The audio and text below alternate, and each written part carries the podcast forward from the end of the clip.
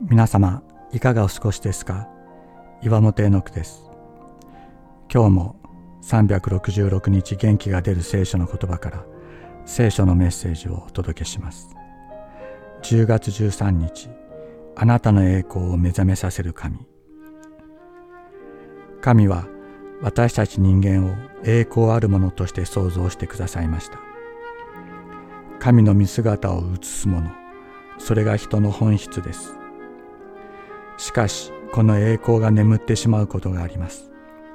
人から攻撃を受ける癒しめられる仕事を失う罪を犯す大きな怪我をしたり病にかかる。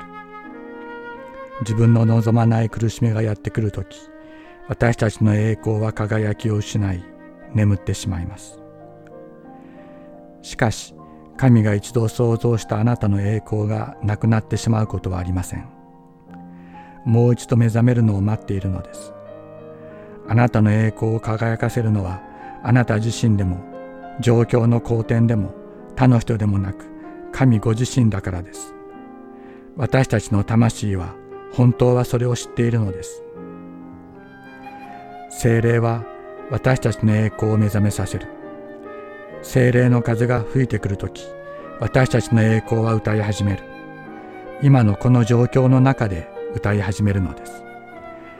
神が共にいてくださる。